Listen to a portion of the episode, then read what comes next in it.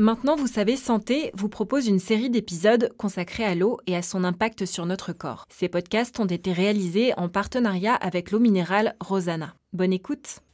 Quelle eau boire pour répondre à mes besoins?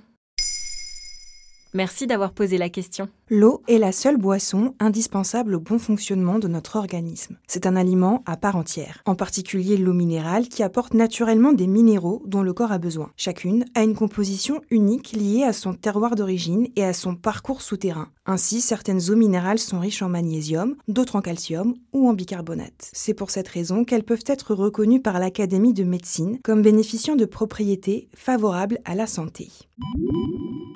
Et c'est important de bien choisir son eau minérale en fonction de ses besoins quotidiens. Que l'on soit sportif, ou sujet au stress, ou encore aux inconforts digestifs, on va préférer une eau plutôt qu'une autre. Certaines eaux sont sources de magnésium. Quel bienfait en tirer? On dit que 7 Français sur 10 ont des apports insuffisants en magnésium. Or, le magnésium a de nombreuses vertus. Il joue un rôle important dans la régulation de l'influx nerveux et de la détente musculaire. C'est pour cela qu'il aide à combattre la fatigue, le stress ou encore les troubles légers du sommeil. Comme nous ne produisons pas de magnésium, nous devons le trouver dans notre alimentation ou dans l'eau que nous consommons.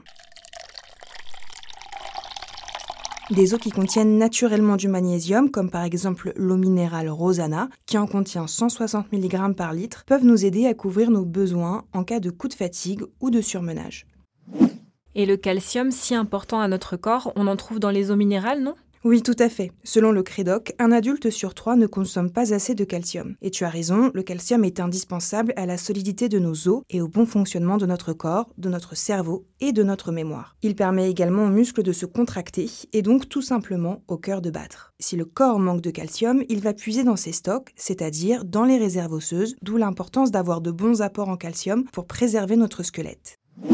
Les eaux minérales dites calciques, qui contiennent plus de 150 mg de calcium par litre, sont très intéressantes à ce titre. Un litre et demi d'une eau minérale calcique comme Courmayeur permet par exemple de couvrir près de 100% de nos besoins quotidiens en calcium. Est-ce que les eaux minérales ont d'autres propriétés? Les eaux minérales sont aussi recommandées après un bon repas pour stimuler la digestion. Les eaux minérales du bassin de Vichy, Saint-Thior et Vichy-Célestin par exemple sont riches en minéraux et en bicarbonate qui sont reconnus pour leurs vertus antiacides.